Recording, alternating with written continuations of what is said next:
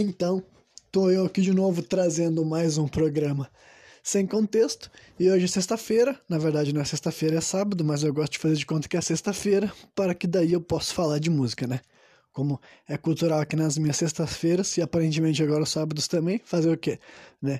E daí hoje a música que eu decidi estar tá trazendo aqui a letra, né, compartilhando com a audiência e também depois discutindo um pouco do que ela fala, na verdade, é uma música que nem é tanto assim, eu nem escolhi ela tanto por causa da, da letra dela, porque basicamente ela é uma música assim romântica no sentido mais simples e óbvio da palavra. Mas eu escolhi ela porque eu gosto muito dela, em questão assim, quando eu ouço ela, né, quando eu boto ela para rodar quando eu tô escutando, eu aproveito muito essa experiência, é uma música que eu acho sensacional. E ela é uma música romântica, não tem muito o que falar a respeito dela além disso pode ter assim uma margem para interpretação, né? Tentar transformar ela em algo menos literal e tentar relacionar alguns dos termos, algumas das passagens em outra coisa além do romance conjugal, do romance amoroso, né? De pessoas que estão apaixonadas, digamos assim, mas de forma óbvia é a forma como a maioria das pessoas vai interpretar ela, né? O nome da música é Here is the House, Here is the House, quer dizer, aqui é a casa, né? Aqui é a casa e a banda que toca essa música se chama The Pitch Mode, né? Essa é uma banda que ela é muito famosa, talvez nem todo mundo que está me ouvindo saiba disso, mas ela é uma banda muito famosa dentro de alguns grupos, né? Para começar, ela não é realmente uma banda de rock, né? Tipo, dá para chamar talvez assim de rock eletrônico, rock alternativo e tal.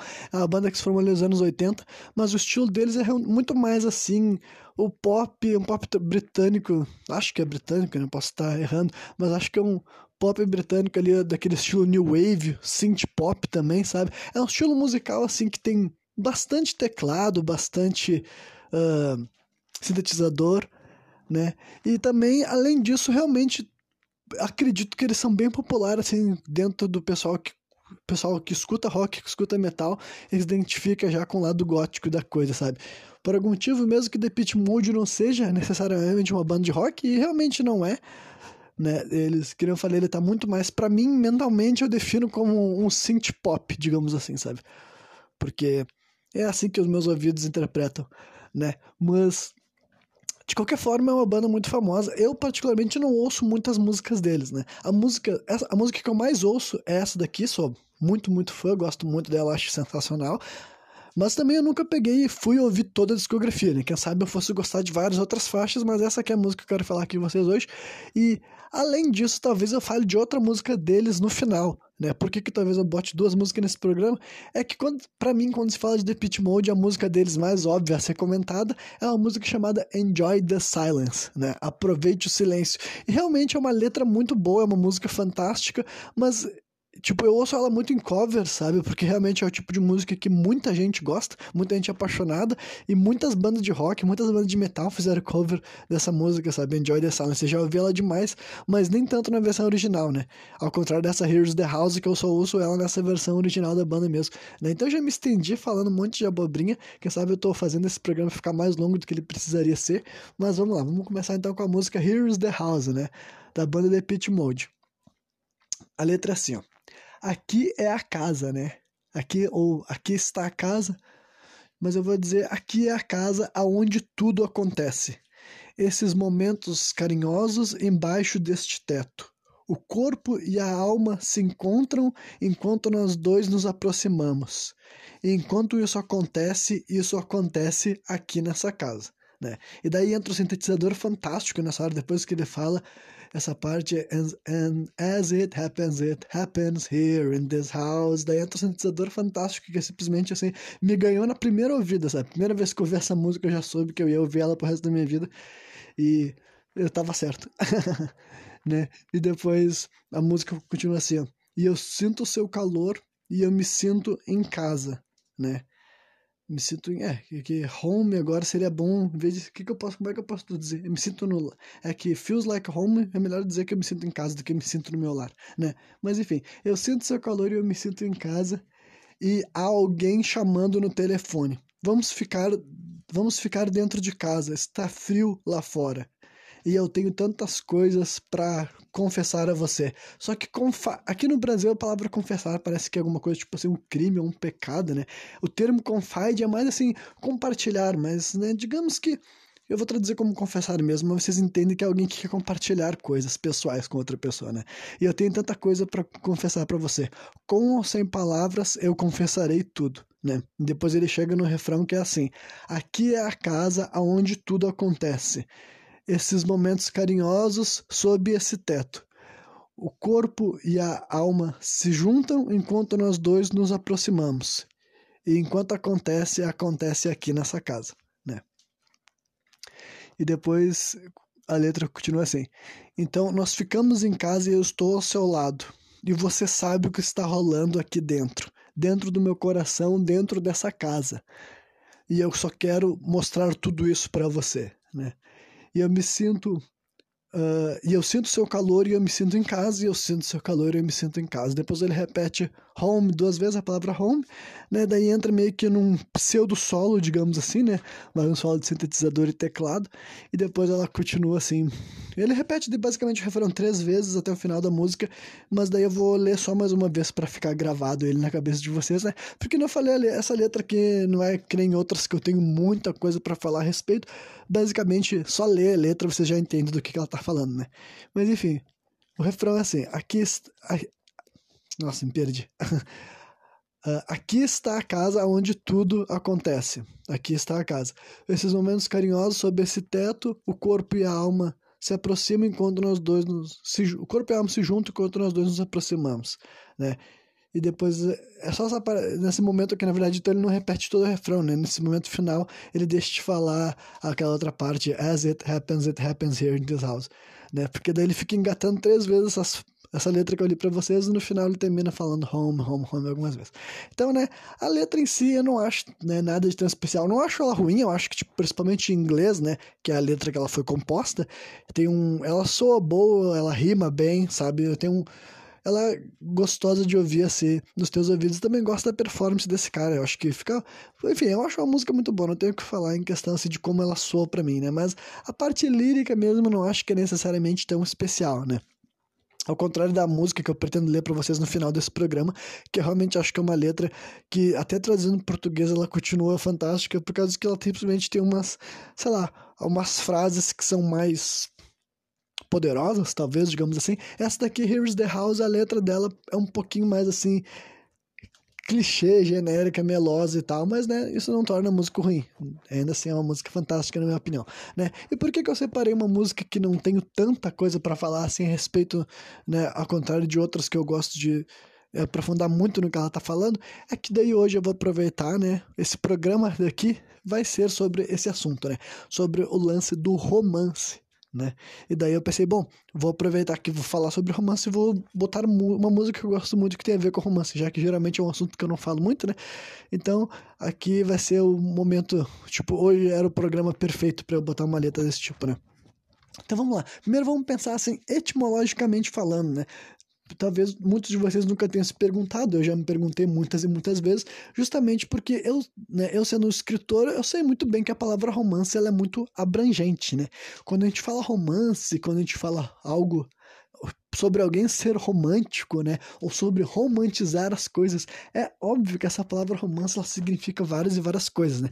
A gente escuta a palavra romance, a gente pensa em alguém que quer um relacionamento amoroso. Quando a gente fala sobre ser romântico, a gente pensa em alguém que está sendo assim carinhoso ou, né, enfim, expondo seus sentimentos para outra pessoa, né? E daí, quando a gente. Só que também quando a gente fala romance, pode significar que é uma história, uma narrativa que não tem nada a ver com essa noção do amor conjugal e de trocar beijos e carícias, carícias e carícias, né? Romance simplesmente quer dizer que é uma história que vai ter um narrador, que vai se passar assim num tempo, num espaço, né? vai rolar eventos, vai nos escrever uma história. Isso daí seria um romance, originalmente, né? Só que automaticamente muitas pessoas quando ouvem a palavra romance pensam que é uma história que vai ter romance romântico, né? Então, é uma palavra que, obviamente, ela significa várias coisas ao mesmo tempo, né? As pessoas já, já se acostumaram com isso. Só que, né, se tu fazer um, um, uma pesquisa assim, etimológica, tu vai descobrir que, na verdade, o termo originalmente é realmente para descrever essa história da ficção, entendeu? É um termo que surgiu lá tem uma, eu sei que tem uma palavra grega que é parecida com ela, como quase sempre, né, que já significava desde sempre essa noção assim de uma história que hoje em dia nós estamos acostumados com um padrão romântico, né? Então, eu acho que é bem certo afirmar que a própria noção de romance dentro das sociedades humanas, né, que é basicamente o que eu queria chegar aqui nessa história toda, eu quero aproveitar para falar sobre o que, que eu acho dessa essa noção romântica, né, na nossa sociedade, não só assim na ficção, né, em obras de ficção, mas na vida real também, né, e na minha vida pessoal também, e na história da humanidade como um todo. Né, vou falar de todos esses pontos. Né? Então, basicamente, a ideia de romance surge primeiro na ficção e depois ela entra na vida real, sabe? Não é errado dizer que essa própria a própria noção nossa, que a gente hoje em dia quando vocês pensam, se você eu pedir para vocês pensar assim, comportamentos românticos, tudo que vocês imaginarem, que vocês definem, que vocês consideram algo romântico, podem ter certeza que essas coisas antes de alguém fazer isso na vida real, isso daí era explorado na ficção, sabe? Com certeza a humanidade, muito antes de existir o romance, a humanidade se relacionava, a humanidade procriava, assim como os animais procriam, sem qualquer noção romântica da parada, sabe? Então, com certeza o romance é uma invenção muito mais moderna, digamos assim, né? Do que qualquer outra coisa, praticamente. Qualquer outra coisa não, mas do que várias outras coisas do comportamento humano, né? E chegou algum momento que a humanidade começou a romantizar as paradas, né? Quando eu digo romantizar as paradas, eu quero dizer tudo, né? Foi na hora de criar histórias, escrever ficção, né? Existe um movimento também literário chamado romantismo, né? Que eu posso falar um pouquinho, assim, eu não sou especialista desse assunto, mas eu entendo um pouco da questão. Acho que foi ali no ano de 1800 alguma coisa, sabe, século XIX, se eu não me engano, né, que começou a surgir e ficar mais popular esse movimento do romantismo, porque a literatura estava muito voltada para uma questão assim real e pragmática das coisas, sabe? Os livros que estavam em alta era essa noção das pessoas falarem, explicarem para os outros como é que funciona a vida e como, enfim, esse tipo de literatura real que estava em alta, né? E o romantismo surgiu com a ideia justamente dessa outra lado, lado da imaginação, né? Foram escritores querendo mostrar o que eles imaginam, o que eles pensam, o que eles desejavam, o que eles sonhavam, o que eles imaginavam, né? Todas essas coisas daí e tal.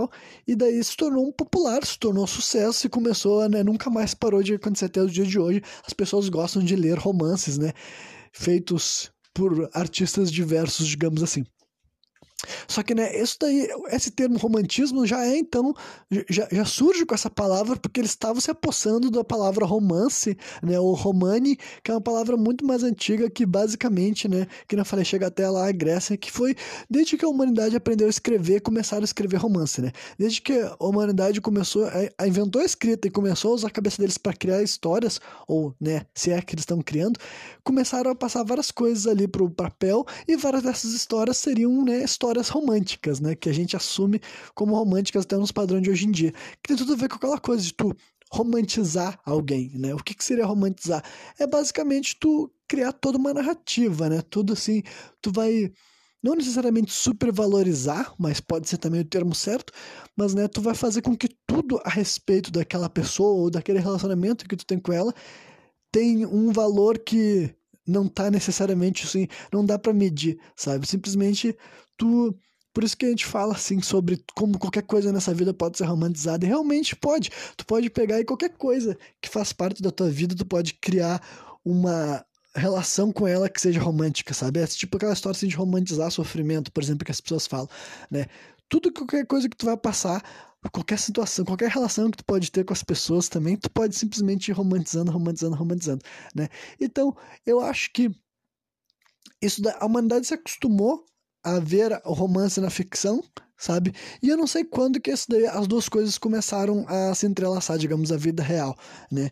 Porque hoje em dia já, a gente já tá bem, tipo assim, acostumado, né? Se alguém falar pra ti, ah, fulano é romântico ou não é romântico, tu já assume que tipo de comportamento que essa pessoa tem, justamente porque, né, com o passar dos séculos a gente foi, sabe, se acostumando. E é claro que é evidente que o romance o romântico de hoje em dia não é a mesma coisa que o romântico de 50 anos atrás, eu sei disso, mas o ponto é que algumas coisas ainda assim persistem, né? Óbvio que tem coisas que no passado eram vistas como românticas e hoje em dia não são mais vistas como românticas e vice-versa, né? Tem tipo assim o clássico, se eu posso dar um exemplo assim, o um negócio de dar flores, entendeu? Esse daí é um negócio que simplesmente era uma convenção, né? Que imagino que veio da ficção também, imagino que se tornou um, um, padrão na cabeça das pessoas por causa de algum livro, por causa de alguma história que envolvia alguém presentear outra personagem com flores, provavelmente um homem presenteando uma mulher com flores, né? E depois isso foi trazido para a vida real. Só que essa é a questão do, sobre essa parada da romantização. De vez em quando as pessoas romantizam coisas na cabeça delas que não tem necessariamente um valor para outra pessoa, sabe? É o que a gente acabou descobrindo conforme a gente foi, né, dando voz para as pessoas envolvidas nesse tipo de coisa, que basicamente não é realmente lá um grande presente, entendeu? Não que não tenha ninguém que não vá gostar de receber um buquê de flores, mas né, não é todo mundo que romantiza essa parada. Tem um monte de gente que, em vez de receber um buquê de flores, ia preferir, sei lá, uma comida, uma bebida, entendeu? Ia preferir comer um lanche, ia preferir tomar uma cerveja, entendeu? Ia preferir fumar um baseado, sabe? Em vez de, tipo assim, ah, eu quero receber um buquê de flores, né? Ao mesmo tempo que tem um monte de gente que romantiza receber um buquê de flores, justamente por causa dessas convenções que essas pessoas viram. E essas pessoas pensam que nunca recebeu um buquê de flores e que seria muito especial para essa pessoa receber um buquê de flores, né? Então, é basicamente sobre essa dinâmica assim que eu vou tentar me aprofundar assim em vários pontos, né? E é uma coisa assim que provavelmente durante o maior tempo assim da história da humanidade, realmente as sociedades, as pessoas não eram românticas, sabe? As relações humanas não eram românticas, eu imagino assim. Não é como se tipo assim, qualquer história que a gente vê assim muito antiga, eu duvido que seja realmente assim que as relações humanas funcionavam naquela época, sabe? Eu realmente não acho que estava tão gravado no imaginário popular algumas noções românticas que hoje para nós hoje para nós é normal assumir que as pessoas fossem ter né, nessas relações. Aí falando especific, especificamente de homens e mulheres, claro que também tipo tinha outros casais que não eram heterossexuais também, né? Isso daí também sempre fez parte da história humana e também sempre teve né, a sua versão romantizado da parada ou não. Mas daí é outra coisa que eu também não tenho muitas assim, informações específicas a respeito, né? Mas daí, então, conforme foi avançando esse conceito assim do romance e começou a entrar dentro da sociedade, eu acredito que né, chegou um ponto que hoje em dia a gente pode discutir claramente sobre se essas coisas são boas ou ruins para nossa sociedade, sabe? Se tipo assim, as pessoas viverem ou né, se acostumarem com romance na ficção e depois acharem que aquele romance sendo trazido para a vida real vai pegar e vai fazer bem para elas, né? Quem já viu aqui vários programas que eu falo a respeito de como eu não acredito que uma obra de ficção vai pegar, vai influenciar uma pessoa a cometer um crime, por exemplo, Agora, eu acredito que um pensamento romântico que é martelado constantemente em várias outras obras, não é como se, tipo assim, a ideia de romantismo a gente visse num filme, sabe? Não é que nem um filme de terror que muitos podem compartilhar temas parecidos e tudo mais, né? Mas, de modo geral, eles têm uma certa, assim, abrangência dos temas e é muito mais fácil tu associar aquilo lá como uma, história, uma obra de ficção, né? Ao contrário da ideia do romantismo, a ideia romântica, que meio que as pessoas te vendem não como se fosse uma uma ficção, mas sim como se fosse a vida real. Por exemplo, assim, principalmente música, sabe? Música é a, a mídia que as pessoas mais consomem, né? E quando eu digo música, eu tô falando assim né, do, do que qualquer música que a pessoa vai ouvir, sabe? Independente do, independentemente do gênero. E a, letras românticas, tipo essa que eu li aqui para vocês no começo do programa, elas são meio que onipresentes em qualquer gênero, sabe? Não vou dizer em qualquer gênero, mas talvez em qualquer gênero, sabe? Talvez todas as músicas que contem com letras, né, com alguém cantando uma mensagem, exista representantes daquele gênero ali que estão cantando músicas que a gente pode considerar românticas, sabe? Considerar amorosas. Independentemente que outras músicas daquele artista não sejam, quase todo artista, uma hora que outra, vai acabar cantando algo romântico, sabe? Se, independentemente do gênero que ele está cantando, se vai ser sertanejo, pagode, vai ser pop, se vai ser eletrônico, se vai ser um dos centenas de subgêneros de rock que existe, sabe? Então, basicamente esse tipo de mensagem é muito martelada na nossa cabeça então é muito, seria muito assim, né?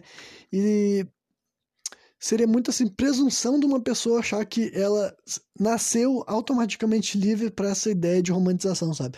Porque eu me lembro que eu não era, sabe? Eu me lembro que eu era uma pessoa altamente influenciada por ideias românticas que foram sendo instaladas na minha cabeça enquanto eu ia vivendo, né? Várias dessas ideias ainda posso me lembrar coisas que eu já pensei que hoje em dia não tem mais qualquer tipo assim apego dentro de mim. Mas até questões assim que eu já compartilhei em programas muito mais antigos, né? Até sou, o, por exemplo, assim, o lance da castidade para mim já foi importante. Eu já achei que era importante para mim estar me resguardando sexualmente falando e já achei que era importante a pessoa que eu fosse me envolver, a mulher que fosse me envolver, também ter tido pouca ou nenhuma experiência sexual, né? E por que que veio esse sentimento dentro de mim? Porque esse meio que era um negócio que, né, era muito discutido na sociedade, né? As pessoas falavam, né? Eu já também já comentei que eu apesar de eu ambicionar ser uma pessoa com maior assim autonomia sexual antes da idade que eu tinha, eu não me sentia, tipo, dentro de mim eu não me sentia confortável, né? Mas eu sentia que eu deveria ser assim, porque a sociedade me vendia a ideia de que era importante para mim, sendo um homem heterossexual, eu ter, sabe, relações sexuais e aprovação do sexo feminino, isso daí seria importante para minha vida aqui na Terra. Era uma coisa que era, era desde muito cedo era inserido na minha cabeça e na cabeça de vários outros homens que cresceram ali nos anos 90, anos 2000, e provavelmente até homens que crescem no mundo de hoje em dia, né? E daí então eu já tinha, como na minha cabeça eu tava demorando para aprender essa castidade, chegou um momento que para mim era tipo assim, ah, mas tá tudo bem, isso daí é bom para mim, isso daí é legal, porque né, significa que eu sou melhor, eu sou isso, sou aquilo, enfim. Vinha, era uma romantização desse lance da castidade, sabe? Esse é um exemplo que eu posso dar. E daí eu me lembro que meus dois primeiros relacionamentos amorosos, no caso assim, namoros que eu tive, naquela época da minha vida, eu realmente era uma pessoa muito romântica, e quando digo romântica é no sentido mais assim. Uh, simples do termo, né? Aquele romântico mais assim, clichêzão da parada toda, sabe? Eu me lembro que na minha cabeça várias coisas assim, como por exemplo, uh, tudo, toda aquela parada assim de ter um relacionamento com a minha primeira namorada e casar com ela e viver a vida inteira junto com ela, aquilo lá para mim tinha um significado, tinha uma importância, sabe? Eu ambicionava aquilo lá e na minha cabeça eu já tava celebrando, achando que eu ia viver isso daí, entendeu? Então, por esse tipo de coisa estar muito gravada na minha cabeça, porque, né, eu pensei que era o que tinha a ver comigo. Eu pensei assim, bom, né, eu não demorei tanto tempo, entre aspas, né? 15 anos para me envolver emocionalmente com alguém, ter relacionamento com uma pessoa. Então, eu acredito que agora que eu consegui essa primeira pessoa, eu gosto tanto dela, eu amo tanto ela, eu quero tanto ficar com ela que vai ser a minha primeira e única que isso vai ser lindo, vai ser maravilhoso, né? Então, isso daí para mim eu com certeza, hoje em dia, analisando como eu me sentia, como eu pensava naquela época, era, era um exemplo claro desse negócio da romantização, sabe? Eu tinha aprendido a romantizar uma parada baseado simplesmente né, em fabulações, né? E coisas que eu acho que eu não tirei da minha cabeça do nada. Eu tirei de exemplos da sociedade, de que outras pessoas falavam, né? E de ideias que eram vendidas, né? E daí. Só que daí, né, o ponto é que a vida real não respeita as nossas romantizações. A vida real simplesmente acontece e daí nós temos que pegar e fazer daí uma, um processo assim, digamos assim, de uh, controle de danos, sabe? Porque daí um dia, obviamente, que meu relacionamento ruiu e eu tive que daí computar todas essas informações, né? Eu tive que lidar com elas, tive que reinterpretar quem eu era, o que, que eu buscava, que, como é que eu seria feliz, né? O que, que, eu, me, o que, que eu me consideraria o ideal para mim de novo, né? E daí, quando eu tive o segundo relacionamento amoroso, em questões assim românticas, não era muito diferente ainda não, entendeu? Eu ainda não tinha tido outras experiências sexuais, né? Foi tipo assim no intervalo de desde quando eu levei um pé na bunda até começar o outro namoro, deve ter sido assim, uns 6, 7, 8 meses, talvez, né? Por aí. E daí, quando eu comecei esse segundo relacionamento, não era mais, não tinha mais a parada de eu estar virgem, mas essa minha segunda namorada também era virgem, então, mais uma vez, eu tava valorizando esse lance da castidade, mais uma vez na minha cabeça, tipo assim, ó, que legal que eu sou o primeiro cara que vai estar numa relação sexual com ela, né? Então, mais uma vez, isso daí tinha um. Achei que é, seria importante para o nosso relacionamento estar longe, ir longe, melhor dizendo, né? E mais uma vez na minha cabeça eu estava totalmente certo que a gente ia ficar junto, viver para sempre e ia durar né, o resto da nossa vida. E mais uma vez, passado um ano mais ou menos, eu levei um pé na bunda, né? E daí foi outra coisa que eu tive que, tipo assim, mais uma vez tive que reavaliar, tive que refletir sobre todas essas questões. E as conclusões que eu fui tendo, eu me dou muito crédito porque foram conclusões que hoje em dia eu considero, tipo assim, super maduras, sabe? Considerando que eu tava, sei lá, com 17 anos quando acabou meu segundo namoro, e depois de um bocado de reflexão, um bocado de soul searching, sabe? De buscar na minha mente, na minha alma, o que, que eu me sentia com relação a essas coisas, a conclusão final foi que, tipo assim, ah, tudo bem, então quer dizer que eu estava achando que a vida funcionava de outra forma. Eu estava achando que a vida funcionava que nem havia nessas histórias, que nem havia na ficção. Eu achei que a vida funcionava assim que as pessoas se encontram, elas se apaixonam e daí o relacionamento amoroso dura uma vida inteira, sabe? Eu ainda ouvia muitos termos como assim, sabe, alma gêmea, sabe, amor à primeira vista, todos esses clichês, esses termos que são reincorporados em várias histórias, a gente está sempre ouvindo falar entra a década e sai a década, sempre tem uma nova história falando sobre alguém se apaixonar se envolver e o felizes para sempre, não é verdade? Então, eu pensei assim, ah, então o problema foi isso, entendeu? O problema foi eu acreditar que essas romantizações do relacionamento amoroso eram real. Esse que foi o problema. O problema não é eu, como um ser humano, não são as mulheres que relacionaram comigo e as decisões que elas tomaram de acabar os relacionamentos, sabe? O problema foi eu ter acreditado numa fabulação, numa construção que simplesmente não se sustenta na vida real, sabe? Não se sustenta na prática. Então, é, o que eu tô querendo trocar dizendo miúdos, esse foi um raciocínio que eu tive lá com 17 anos, quase 11 anos no futuro, no caso, né? Hoje em dia, eu posso dizer que esse tipo de raciocínio está muito mais solidificado na minha cabeça, né? Eu ainda acho que as coisas são exatamente assim. Eu acho que, tipo assim, o romance na ficção, né? E quando digo ficção, é em todas as áreas. Pode ser um jogo, pode ser uma música, pode ser um filme, pode ser uma série, pode ser um livro, sabe? O romance na ficção, eu acho que durante muito tempo ele ficou assim, fazendo com que as pessoas perdessem a capacidade de interpretar e se ligar, entender como é que são relações amorosas na prática, sabe? Relações amorosas na vida real. Eu acho que muitas dessas noções que, gente, que nós escutamos, sabe, incessantemente, faz com que as pessoas busquem e ambicionem e desejam e queiram e persigam coisas que simplesmente é uma fabulação, sabe? É uma construção que se tu não se tu não souber que na vida real as relações não são assim, que na vida real a vida não é de felizes para sempre e são outras coisas muito mais complexas do que isso, tu vai estar constantemente se frustrando e constantemente ach achando que tu vai conseguir algo que logo mais tu vai ver que tu não vai conseguir, entendeu? Ou que tu vai perder e daí tu vai ser muito mais difícil tu entender. Né? E não só muito mais difícil, tem gente que vira verdadeiros babacas, sabe? Que mais tem aí é gente que nunca conseguiu superar um pé na bunda, nunca conseguiu superar um término e usa como justificativa esse relacionamento que eles tiveram, que foi um fracasso, que pode ter sido terrível, como justificativa para ele ser um cuzão ou ser uma cuzona, sabe? E, enfim, justificar basicamente vários desvios de caráter e conduta que essa pessoa tem tido desde o momento que ela teve uma relação amorosa que terminou de um jeito. Uh, não ideal, né? Então, basicamente, quem ouve tudo isso deve imaginar que hoje em dia eu não seja a pessoa mais romântica do mundo, né? O que é bem engraçado para alguém que escreve romance, que tá constantemente enxergando assim. Eu não acho que eu seja uma pessoa romântica até nos meus raciocínios, sabe? Quem já me viu aqui falando várias das paradas que eu penso, que eu acredito, eu realmente acho que no dia a dia, acho que na hora de falar assuntos reais, crenças que envolvem outras pessoas e que afetam o nosso mundo, eu acho que eu sou uma pessoa muito mais pragmática, sabe? Eu acho que meus argumentos não são românticos, meus argumentos não são fabulações, não são construções, né? Não são utópicos. Eu acho que eu sou muito pé no chão na hora de discutir, na hora de argumentar e elaborar raciocínios, sabe? É assim que eu acho que eu vivo minha vida. Só que ainda assim eu sou um romântico, né? Por natureza, só que eu uso meu romance para ficção, né? Eu uso meu romance para criar histórias e nem são histórias românticas também não, né? Só que o ponto é que eu estar tão consciente de como várias dessas construções românticas da ficção não são adequadas para a vida real, que simplesmente elas não se sustentam, porque né, eu sei como é que funciona uma história de ficção, justamente por ela ser uma ficção, é que tu não pode nunca comparar com a vida, não importa o quanto sentido aquela frase ele faz. Aquele personagem está só falando coisas que saiu da cabeça de outra pessoa para contar uma história para ti, entendeu? Não importa o quão romântico, quão lindo, quão bonito aquela ali seja, é um personagem, entendeu? Esse é o ponto. Nunca dá para te pegar e usar uma história de ficção como argumento, como uma coisa assim que justifique, como, te ajude a solidificar uma forma de pensar, de viver na prática, porque simplesmente são duas coisas distintas, sabe? E eu tenho essa coisa muito separada na minha cabeça.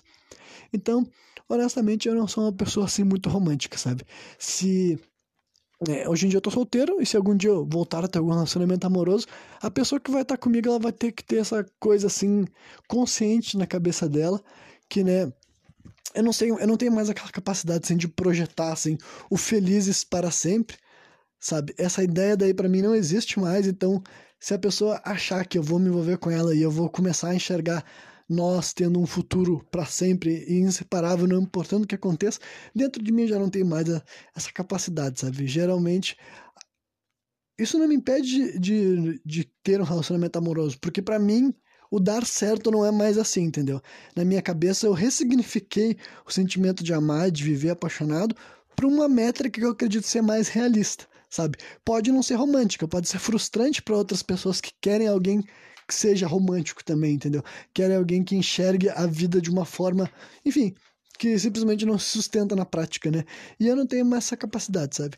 É o tipo de coisa que para mim o dar certo não é durar para sempre. O dar certo é ser algo bom, ser algo útil, ser algo proveitoso, sabe? Ser algo bonito durante o tempo que durar, sabe? Basicamente é aquilo ali. Eu não acredito que eu vou encontrar uma pessoa que vai ser, tipo assim, a minha alma gêmea, ou como é que é mesmo assim, uh, amor à primeira vista, sabe? Eu acredito que os laços, as construções, né, vão sendo feitas e elas vão se fortalecendo, mas eu também já vi os laços se enfraquecendo também, sabe? Eu já tive, tipo, depois desses dois, desses meus dois primeiros namoros, eu tive outros dois já. Então eu tive quatro relacionamentos ao total, o último foi o mais longo, né? Então eu não perdi a capacidade de me mover no relacionamento duradouro. Mas a minha visão para mim é muito menos romântica, né? Eu acredito que eu tenho uma visão muito mais real dessa parada e talvez isso não seja suficiente para muita gente, porque eu acho que muita gente quer essa coisa ainda, né? principalmente gente que não tenha tentado, talvez, sabe? Talvez gente que não tenha sido tão impulsivo que nem eu fui, tão faca na bota que nem eu fui quando eu era jovem, ainda tem esse desejo ainda mais velho, por exemplo, né? Mas eu simplesmente não tenho como oferecer isso para ninguém, nunca mais, sabe?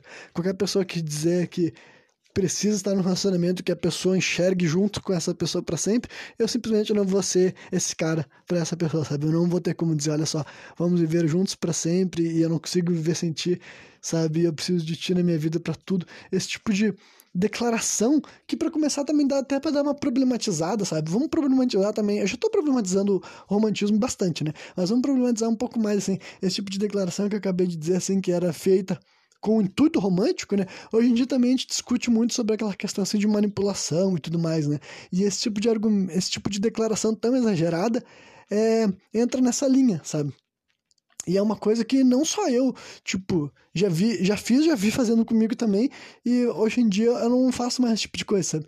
Esse tipo de coisa, quando tu chega assim para alguém e na hora de declarar teu sentimento, tu acha que é interessante tu ficar dizendo assim pra pessoa assim que ah, eu não sei como que eu ficaria, viveria sem ti, sabe? Na tua cabeça isso pode até soar romântico, mas também isso daí basicamente é uma tática de manipulação, porque tu tá querendo dizer pra pessoa que, né, ela tem que ficar na tua volta, se ela não ficar na tua volta, ela vai estar, tá, tipo assim, te prejudicando, vai estar tá fazendo algo ruim para ti, vai estar tá sendo injusto para ti. Então, né, esse tipo de frase que antigamente poderia ser unanimemente romântica, hoje em dia já não é mais tão bem vista assim para muitas pessoas, justamente porque as pessoas discutem sobre isso, né? Várias vezes os autores românticos do passado várias vezes não, 100% dos autores românticos do passado, tudo que eles escreviam ali, hoje em dia já é, é diferente, né? O que na cabeça daquele cara podia ser algo assim, o, o máximo do romantismo, hoje em dia pode ser algo que simplesmente não se sustenta mais e nem é bem visto, inclusive, né? Então, tem todas essas questões, essas declarações assim, alarmantes, entendeu? O meu romântico é muito mais pé no chão e eu sei que isso pode ser insatisfatório para todo mundo, sabe? Pode ser insuficiente para muita gente, né? Alguém que, tipo assim, porra, o cara é um escritor e nem, ele nem vai me jurar amor eterno nem fazer declarações. E também tem uma questão assim, também, assim, de ser meio assim né, cringe, digamos assim, né? Vamos falar a verdade. Eu não sei como é que, tipo, as pessoas falam, eu já vi gente assim compartilhando três textos assim de, de livros como não é texto de livros, é memes que citam livros, sabe? Vou falar um pouco melhor, vou elaborar aqui para vocês entenderem. Já vi pessoas, geralmente mulheres, compartilhando trechos que dizem o seguinte: ah, o cara acha que vai te conquistar chamando tu de gata ou alguma coisa, e ele mal ele sabe que nos livros que tu lê, tu lê coisas tipo isso. E tem um coach de uma frase lá de um personagem fazendo uma declaração super, hiper, mega romântica, né, pra uma para uma personagem, outra personagem de livro. E daí é por isso que eu falei assim, isso daí realmente tem, alguém me diga, tipo, pensa aquelas declarações assim bem assim, sabe, é bem coisa de livro, sabe? Se algum, se um homem realmente chega abordando uma mulher com uma declaração dessas, isso daí é romântico, a mulher lê lá e ela fala, nossa, que legal, ou ela pensa que ele tá tipo assim tentando demais, tipo assim, cara, olha só o que tu tá querendo falar comigo, sabe? Tipo, né? Então, é um tipo de coisa que eu, sei lá, nunca me. Eu, eu, eu estar consciente também dessas táticas de manipulação, hoje em dia me impede bastante de fazer esse tipo de coisa, sabe? Porque, tipo, eu não posso jurar várias coisas que eu sei que simplesmente não é assim que funciona, entendeu? É tipo o famoso, assim, o jurar amor eterno, sabe? Jurar amor eterno é um bagulho que simplesmente é um, um golpe mais baixo que tu pode fazer, porque simplesmente não é uma. Amor não é algo que tu promete, sabe? Amor é algo que tu sente. Então, quando tu tu mente pra pessoa que tu vai amar ela pra sempre, tu tá simplesmente mentindo, sabe? Tá deliberadamente mentindo pra essa pessoa, porque, tipo, não tem como tu saber o que, que tu vai amar pro resto da tua vida, sabe? O amor não é assim, não é um sentimento que tu predetermina, né? Simplesmente tu sente o amor e tu reconhece ele, né? Agora, tu dizer para alguém que tu vai te amar para sempre até o fim dos teus dias, não importa o que aconteça, sabe? Isso daí é uma mentira, sabe? É uma mentira descarada que aparentemente um monte de gente gosta de ouvir, sabe? É o tipo de frase que eu não falo e eu não gosto de ouvir também, sabe? Então, honestamente, para mim o romantismo ele acabou ficando assim na ficção, sabe? Eu acredito que eu posso ser uma pessoa romântica, só que o meu romantismo ele vai ser muito mais assim preso a coisas reais, né? E eu sei que para várias pessoas coisas reais não é atraente, sabe? Tem várias pessoas que para eles na hora de falar romantismo eles querem o absurdo, eles querem o impossível, eles querem coisas que fazem parte de livros, fazem parte de filmes, mas que se tu trazer para a vida real, aquilo lá simplesmente é algo que tipo assim que não se sustenta, sabe? Simplesmente a vida real é muito mais complicada, a vida real é muito mais duradoura também, né? Porque na vida real não tem como tu ler as melhores partes, né? A vida real tu vive o tempo inteiro todos os momentos, com todas as camadas da história. Não é que nem uma história de ficção, onde vai ter simplesmente vai aparecer as partes do, dos personagens e as partes da narrativa que é interessante para o leitor, né? Agora a vida real é muito mais maçante do que isso, então por isso que eu acho que não, né? As coisas não não têm o mesmo peso, simplesmente não fujam de pessoas assim, na minha opinião, sabe? Honestamente, se tu vê que uma pessoa ela gosta dessas frases prontas e tal, e ela acha que a vida é assim, pode ter certeza que ela não entende muito de amor, ela não viveu muitos amores, ela não sabe amar muitos outros não, sabe? Ou ela tá simplesmente mentindo também, que também é outra opção muito grande, né? E daí acho que para concluir esse programa, acho que antes de entrar na música que eu quero ler no final, né, eu vou aproveitar para falar outros dois assuntos que eu já pensei várias vezes em, em trazer algum programa sem contexto, mas nunca uh, achava um tópico que, tipo tinha uma coisa a ver para falar sobre isso, né? Então, já que eu já deixei bem clara a minha opinião de como é o romance na ficção e como é o romance na vida real, né?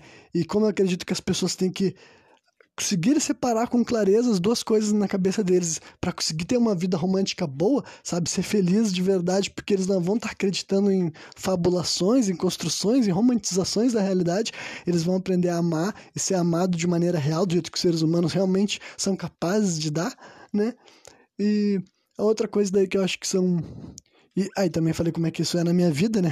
A questão de ter sido romântico, talvez, e não ser mais romântico hoje em dia, talvez, né? Tem a questão aí também do matrimônio né? e também assim da monogamia, né? Vou falar dessas duas coisas hoje. Primeiro falar de monogamia. O que é monogamia? Basicamente, para quem nunca sabe, nunca pesquisou essa palavra na prática, monogamia quer dizer, né, estar num relacionamento conjugal amoroso por vez, sabe? É uma, o jeito que a nossa sociedade é desde o momento que eu nasci, né? Nós aqui no Brasil, a gente vive numa sociedade monogâmica, sabe? É o jeito que a gente assume que as pessoas deveriam viver e que é o normal, é o que a lei aceita né? A monogamia é o normal, é o instaurado no nosso país, digamos assim, né? Só pode casar com uma pessoa, ou deveria pelo menos casar com uma pessoa, é assim que a gente enxerga. Só que, né, hoje em dia também existem muitas pessoas que falam sobre poligamia. Eu já vou deixar claro que eu nunca tive um relacionamento não monogâmico. Para mim, todos os meus namoros eram fechados e eu, eu nasci nesse tipo de sociedade, me acostumei com ela, ainda faço parte dela e tudo mais. Só que o ponto é que, né, eu já conheço pessoas que não são monogâmicas, ouço o que elas falam, e além de ouvir o que elas falam, também já fiz minhas pesquisas próprias, né, para pesquisar justamente sobre o que é isso, né? Porque existe, eu sei muito bem que várias das coisas que a humanidade faz não necessariamente, tipo, tem a ver com biologia, sabe? A gente é simplesmente Para mim, tipo assim, 90% do que o ser humano é ou tipo assim, pelo menos 80% que o ser humano é, vai, é uma construção cultural e social, sabe? A gente tem muita pouca coisa que é instinto animal mesmo, sabe? Muita coisa, muita, pouquíssimas coisas a nosso, a respeito da, gente, da forma que a gente pensa, que a gente fala, que a gente age, que tem a ver com a nossa natureza humana. Agora, a grande maioria das coisas que tu é, que tu fala, que tu pensa, que tu gosta, que tu não gosta, enfim, que tu pensa que te atrai, que tu pensa que te representa ou não, a maioria dessas coisas são construções que tu foi feito abraçar ou escolheu abraçar por várias razões, né, que eu tô, tô constantemente abordando aqui nos meus programas, né. Então, monogamia é um negócio desse tipo, digamos assim, sabe? Para começar, já existem já lugares do mundo que as pessoas não são necessariamente monogâmicas, né? Historicamente falando, a humanidade também não nasceu monogâmica, né? A gente nasceu num poligâmico, seria esse o termo? Agora eu tô falhando, sabe? Eu sei que é poligamia que se fala, né? Mas agora eu não sei se é poligâmico o jeito que se fala, né? Ou não monogâmico, mas enfim, a sociedade humana vivia assim já durante muito tempo. Depois que começou a ser instaurado a monogamia, né? E passou a ser normal em vários lugares do mundo, o padrão, digamos assim, foi, foi o que foi aceitável, sabe? E honestamente, eu realmente acho que a monogamia é, assim, uma decisão totalmente cultural, sabe? E porque basicamente, tipo assim, para começar, aqui no Brasil tem uma coisa muito a ver com o cristianismo, né? Já falei aqui em alguns outros programas sobre cristianismo cultural, mesmo pessoas que não são cristãs ainda assim são muito regidas por lógicas, por ética e moral cristã, quer elas saibam ou não, né? E a monogamia basicamente faz parte do cristianismo, né? No cristianismo é assim que as pessoas são incentivadas a viver num relacionamento só e com se envolvendo só com essa mesma pessoa até que a morte o separe, né? É assim que as coisas são feitas para funcionar. Só que agora falando assim de questão prática e evolutiva, não tem qualquer coisa que associe que a humanidade tem que ser assim ou precisa viver assim. E daí, tipo assim, honestamente, sabe, eu não sei que tipo de mundo seria melhor, sabe? Eu não sei porque simplesmente a gente ainda não vive esse mundo que, sabe, que a grande maioria das pessoas é não monogâmica. Quer dizer, em parte já sim, né? Vamos então começar a destrinchar que essa parte aqui do programa talvez estenda ele razoavelmente, né? Mas meio que eu não tenho como falar sobre isso, já que eu entrei nesse assunto, eu vou ter que falar de vários pontos. Para começar, eu acho já que muitas pessoas aqui no Brasil são não monogâmicas, sabe? Daí eu vou dar exemplo, assim, eu vou usar personagens reais, só que sem dar nomes porque vocês não conhecem. Mas, por exemplo, eu tenho um amigo meu que eu conheço, tipo assim, eu nem vou chamar, tipo, de amigo, amigo, amigo, porque eu não ando com esse cara, entendeu? Mas eu já andei, ele foi meu amigo de infância, digamos assim, a gente foi colega de colégio, né? E hoje em dia eu tenho uma boa relação com ele, sabe? Eu não tenho. Não, nunca brigamos, nunca discutimos, mas eu quero dizer que a gente se fala muito ocasionalmente, sabe? Essa é uma coisa que se eu ver ele no ano uma vez, eu já vou cumprimentar e vai ser o suficiente. Mas agora não é uma pessoa que eu tenho longas conversas e participo da vida dessa pessoa. Só que daí um dia, depois que a gente já era adulto, né? Eu tava no meu. Não sei se eu já tava no meu quarto namoro, acho que eu já tava no meu quarto namoro, né?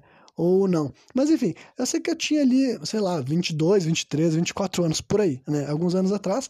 Daí esse meu amigo, a gente se encontrou na faixa, ele tava de carro, ele me deu uma carona, né? E daí, dentro do carro dele, a gente tava conversando, daí eu me lembro assim que ele perguntou se eu tava namorando, eu falei que sim. Daí ele perguntou quanto tempo, eu falei assim, tal. Ele falou, bate, sempre foi de namorar com as gurias ficar um tempão com elas, né? Ele falou assim, daí eu falei, é, é assim, né? E, tipo, realmente é assim. daí esse meu amigo pegou e comentou assim, ah, que ele não conseguia, né? Então, esse eu vou dar um exemplo. Esse meu amigo daí, ele é um cara assim, ó, tipo, muito mais parecido com um brasileiro do que eu, sabe? Ele é muito mais brasileiro médio do que eu, digamos assim, né? E se isso é bom, se isso é ruim, eu deixo para cada um com seus critérios particulares para me decidir. Então, né, ele representa muito mais o que um brasileiro faria e pensaria do que eu, na minha opinião, né? E o que eu quero dizer com isso é que, tipo assim, ele não quis dizer que ele é um cara não monogâmico, sabe? Poligâmico, que ele pratica o amor livre. Não foi isso que ele quis dizer. Ele quis dizer que ele entra no relacionamento e ele, né, trai essa pessoa. E logo o relacionamento acaba porque, né, obviamente que ele não tá sendo fiel e a pessoa descobre e vai tudo pro saco, né. Na verdade, ele até me comentou especificamente isso. Ele falou assim, bah, que na, na vida dele ele já descobriu que até se ele gosta de uma mulher, ele vai trair essa mulher e ele vai sofrer depois quando ele levar o pé na bunda, mas deu, sabe? Então, tipo assim, esse meu amigo é um exemplo de uma pessoa que, na minha opinião, ele seria muito mais feliz, sabe? E ele se sentiria melhor com ele mesmo, e tudo ia dar muito mais certo na vida dele se ele fosse uma pessoa não monogâmica. Mas ele não é, entendeu? E na cabeça dele, com certeza, ele nunca aceitaria ser, porque na cabeça dele, ele não quer ser isso, entendeu? Ele não quer estar num relacionamento livre, ele não quer que as pessoas que ele se envolve sintam-se livres para fazer o que elas bem entenderem, e, né, e aquela coisa, toda aquela parada que vem com a, a desconstrução da poligamia, que é tipo assim, tirar o sentimento de posse e tudo mais. Então, muitas pessoas no Brasil vivem que nem esse meu amigo, sabe? Essas pessoas são não monogâmicas na prática, elas entram em relacionamento sem esperar que elas não vão ter contato com outras pessoas, sabe? As pessoas assumem namoros, assumem casamentos, ainda sem planejando, pretendendo manter relações sexuais fora desse relacionamento, sabe? Ficar com outras pessoas, continuar a vida deles fora disso, desse relacionamento, né? Só que daí, se tu vai chegar para essas pessoas e falar, então, já pensou em não ser monogâmico, já pensou em não convidar as pessoas para ser tua mulher, para ser teu marido, para ser teu namorado ou namorada, simplesmente tu ficar com as pessoas e não, enfim, não, né, não assumir esse compromisso, né? Não só não, não assumir esse compromisso, que no caso dessas pessoas elas não vão honrar, mas né, não dá esse título assim para vocês no relacionamento de vocês. E é claro que essa pessoa vai dizer que não, que tá louca, como assim? É capaz que eu vou deixar minha mulher ficar com outros caras, sabe? Falando do ponto de vista de homens, né? E muitas mulheres também vão dizer o contrário, né? Muitas mulheres também vão dizer assim, não, capaz que eu vou deixar meu homem ficar com outras mulheres, né? Mesmo que essas pessoas não pretendam ser fiel, né? Então, o Brasil, eu, quando eu, eu tô falando do Brasil porque é o país que eu conheço um pouco melhor, né? eu não sei como é que funciona em outros países do mundo, mas eu quero, no caso do nosso país, eu realmente acho que quando e se rolar uma maior aceitação dessa não monogamia vai ser melhor, entendeu? Realmente acho que o brasileiro, tipo, esse é o ponto, eu não acho que todo mundo tem que ser uma coisa ou outra, mas eu acho que nem todo mundo consegue jogar o jogo da monogamia, entendeu? Eu acho que nem todo mundo tem esse tipo de comportamento, tem esse tipo de padrão, sabe? Então, realmente acho que num país que nem o nosso, é muito interessante, é muito inteligente que a gente discuta sobre esse lance da monogamia e falar, cara, nem todo mundo tem que ser, entendeu? Se tu não te sente confortável com a ideia de ficar com uma pessoa pro resto da tua vida e jurar fidelidade para essa pessoa, sabe? E não se envolver com outras pessoas, descobre que tu não é assim, entendeu? Descobre que tu prefere relacionamentos abertos, que tu não tem como tipo, te privar de se tocar com outras pessoas, de ficar com outras pessoas, de se envolver com outras pessoas, e que tu prefere ter um relacionamento livre. Que nem eu falei, eu nunca participei de um relacionamento assim, ainda não pretendo, se um dia eu tiver, eu vou compartilhar, eu vou contar como é que é esse tipo de coisa e tudo mais, sabe? Porque realmente tem muitos desses sentimentos, dessas questões assim, que envolvem o relacionamento monogâmico, como ciúmes, a posse, todas essas coisas que eu também tenho dentro de mim, eu também lido com elas, entendeu? eu não tô acima dessas coisas, sabe? Porém, todavia, entretanto, contudo, se eu vou entrar num relacionamento monogâmico, pelo menos eu vou estar ali buscando a monogamia, entendeu? Se eu vou entrar no relacionamento monogâmico, eu vou estar. Não, a minha intenção é ser, estar no relacionamento monogâmico, é ser fiel, é evitar que eu entre em situações de risco que podem fazer com que eu haja de uma forma que eu não acho certo com os outros, sabe? Pelo menos é isso do que eu vou estar me esforçando para fazer. Só que agora tem muita gente no nosso país, muitos homens e muitas mulheres, sabe? Heterossexuais, lésbicas e homossexuais também, bissexuais também, entendeu? De todos os gêneros, de todas as, sexualidades também, sabe? E muitas dessas pessoas sabem que não são monogâmicas, entendeu? Sabem que elas não vão praticar a fidelidade e que né, não faz nem parte, nem pretendem tentar. Né? Então, realmente, eu acho que é, é uma coisa assim que é individual para cada pessoa e o ponto é ser honesto, sabe? Consigo mesmo e com teu parceiro, né? Porque uma coisa assim, todo esse lance da... Eu, o lance da infidelidade acho que eu vou deixar para falar mais em outro programa, porque dá para falar muito sobre essa questão, essa prática e sobre como que isso funciona na vida das pessoas, né? Tem muita coisa para discorrer sobre isso que eu acho que eu não vou entrar nisso aqui, né? Mas o ponto é que, tipo, uh, tem muitas pessoas, assim, que não estão se sentindo bem e não estão aptas a praticar monogamia, sabe? Só que como a gente nasce num país que aparentemente as pessoas são ensinadas que o único jeito de viver é assim, elas acham que é assim e mesmo que elas não vivam, elas nem conseguem assumir outra posição, sabe? Que nem eu usei esse amigo como exemplo, sabe? Eu tenho certeza absoluta que ele jamais aceitaria ter um relacionamento não monogâmico. Então ele prefere simplesmente engatar namoro atrás de namoro mesmo que esses namoros vão durar semanas, sabe? E deu. Porque é o jeito que ele aprendeu a viver, ele acha que é assim que ele tem que ser. Ele tem que chegar, se envolver com uma mulher, trair essa mulher, a mulher vai largar ele, e daí ele vai encontrar outra mulher e ele vai continuar nesse ciclo daí, entendeu? Até o fim da vida dele, provavelmente, né? Ou não, né? Quem sabe um dia as coisas mudam, né? Eu torço para as pessoas sempre, né, serem o mais felizes possível sem estar prejudicando os outros, mas no caso desse meu amigo, ele não está conseguindo muito nenhuma das duas outras coisas, né? Enfim, e agora eu vou tentar falar sobre o negócio de matrimônio. Bom, deixa eu fazer uma pausa rápida aqui só para ver quanto é que tá durante esse programa. Olha, será que eu consigo falar de matrimônio em 10 minutos? Vai ser um desafio, hein? Bom, vamos tentar. Então, o ponto é o seguinte, né? Matrimônio, né? Esse conceito daí é outra coisa que eu já refleti bastante. Simplesmente porque desde quando tu é criança, tu vê as pessoas estando casadas, né? Ou em namoros, relacionamentos, tu ouve idealizações, tu ouve os objetivos, tu ouve as histórias, tu constrói opiniões a respeito do matrimônio, se é bom, se é ruim, se funciona, se não funciona, né? E eu, basicamente, eu tenho uma visão, assim, que não é... Né? Junto com esse negócio da monogamia também e tal. Porque eu acho que acredito que o matrimônio é uma instituição que a maioria das pessoas se forçam por questões erradas, sabe? Para começar, eu não acredito nessa história de felizes para sempre. Quando eu digo que eu não acredito, eu não quero dizer que eu não acredito para mim. Eu não acredito para ninguém, né? Isso aqui é uma opinião pragmática. Se alguém que, que ouviu o que eu tô falando aqui discordar, tudo bem, tu pode discordar, mas é, é o tipo de coisa que não é, tipo assim, não é como se alguém pudesse provar para mim que eu tô errado, sabe? Dizer que não é bem assim. Porque a minha opinião sobre essa questão é, que é o seguinte: todas as histórias que eu já ouvi falar de relacionamentos, por mais longos que eles sejam, todas as histórias. Todas as histórias de relacionamento que eu já ouvi falar, pode ser dos teus avós, dos teus pais. Eu já ouvi muitas dessas histórias da boca das próprias pessoas envolvidas e de outras pessoas que conhecem. E eu vou dizer que todo relacionamento longo que eu conheci, ele é marcado de várias coisas, enfim, totalmente assim não é nem condenável, é simplesmente assim que não dá nem pra, tipo assim, as pessoas simplesmente aceitaram deixar de lado um monte de coisa horrível. E várias vezes que eu digo coisa horrível, eu tô falando assim de humilhação, agressão e traição e abuso e tortura, relacionamento ruim pra caralho mesmo, entendeu? Durante 10, 20, 30 anos, a porra que for, sabe?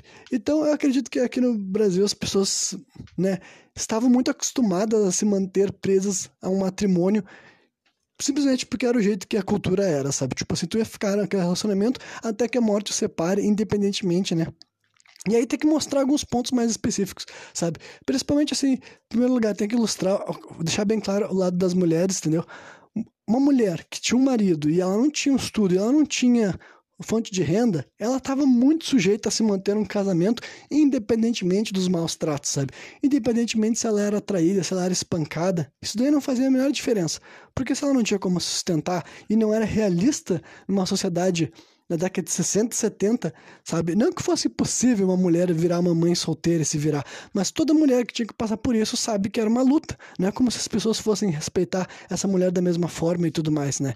Então, a gente viveu num país assim que a gente viu essas coisas acontecer e muitas pessoas romantizam essa parada. Aí eu vou voltar para a palavra que eu usei bastante nesse programa, né?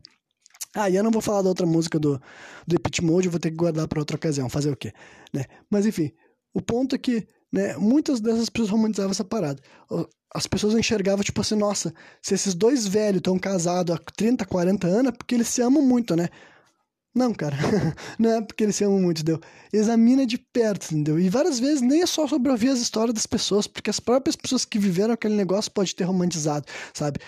E daí, porra, esse lance assim, de, pra você ter uma ideia, esse negócio assim de lei Maria da Penha, se não me engano, ela foi institucionalizada nos anos 2000, anos 90. Eu devia ter pesquisado isso antes de estar falando, mas vocês pesquisem e vejam. Mas o ponto é que, tipo assim, cara, Primeira coisa que você tem que cair na real, a mulher apanhava, entendeu? A mulher apanhou aqui no Brasil normalmente, regularmente, sabe? Os avós de vocês provavelmente já bateram nas vozes de vocês e gerações antigas do que eles mais ainda, sabe? Então, a gente está começando a tentar criar uma sociedade com várias outras coisas que antigamente não era possível, sabe? Uma delas é a mulher não ter que viver num relacionamento que ela apanha. Outras delas é a mulher poder sair de uma casa e poder ir atrás de um trabalho e ela continuar vivendo a vida dela tendo um filho e ninguém desvalorizar ela, ninguém desmerecer, ninguém tratar a mãe sem filho como uma mulher que não vale nada, né? Porque todas essas coisas aconteciam aqui no Brasil regularmente, fazia parte da nossa cultura, do nosso país, sabe?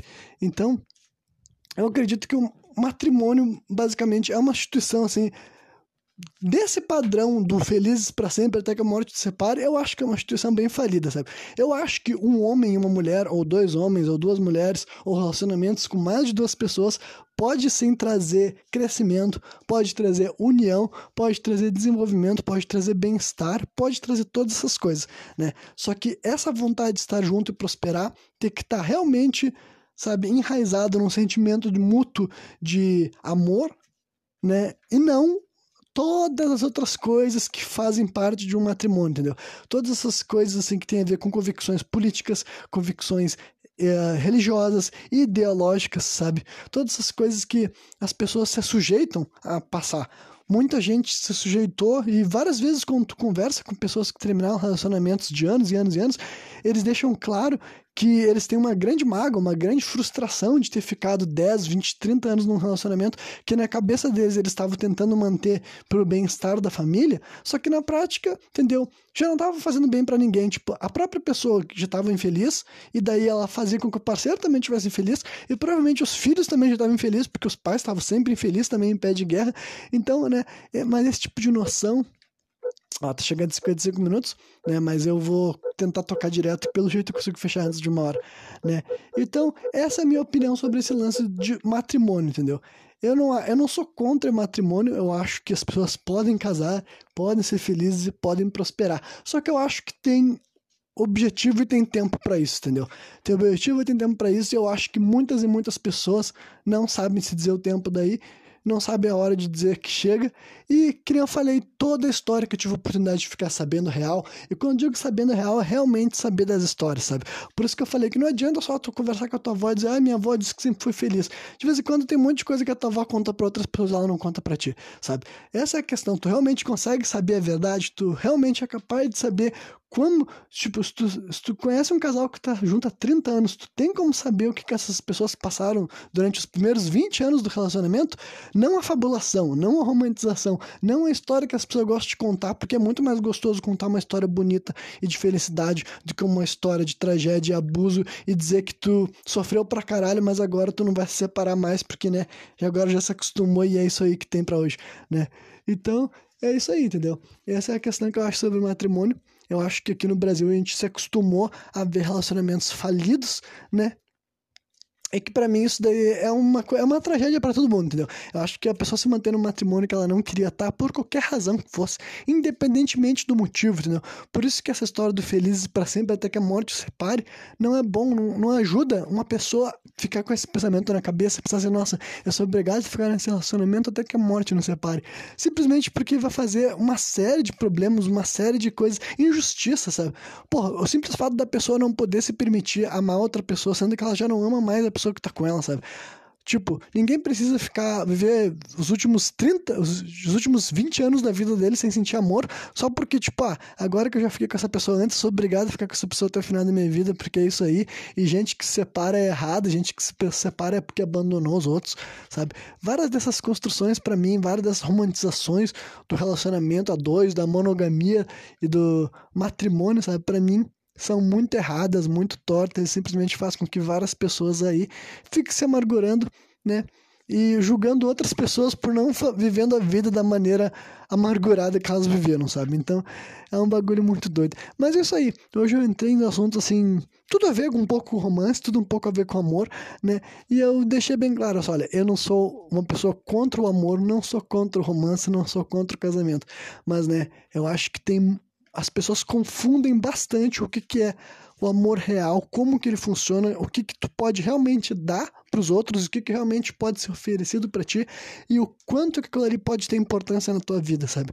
E daí as pessoas se acostumam com ideias românticas que seja da ficção ou da igreja ou de idealizações da que a sociedade vendeu para ti como o ideal de um relacionamento amoroso, um relacionamento romântico e de um matrimônio, né? E daí as pessoas ficam acreditando nesse monte de bobagem, nesse monte de balela e, né, infelizmente a gente tem esse mundo daí que para mim tem um monte de gente aí que se beneficiaria bastante se eles conseguissem dizer adeus para um monte de bobagem que eles aprenderam como certo, como regra e que simplesmente não tem nada a ver com nada, né?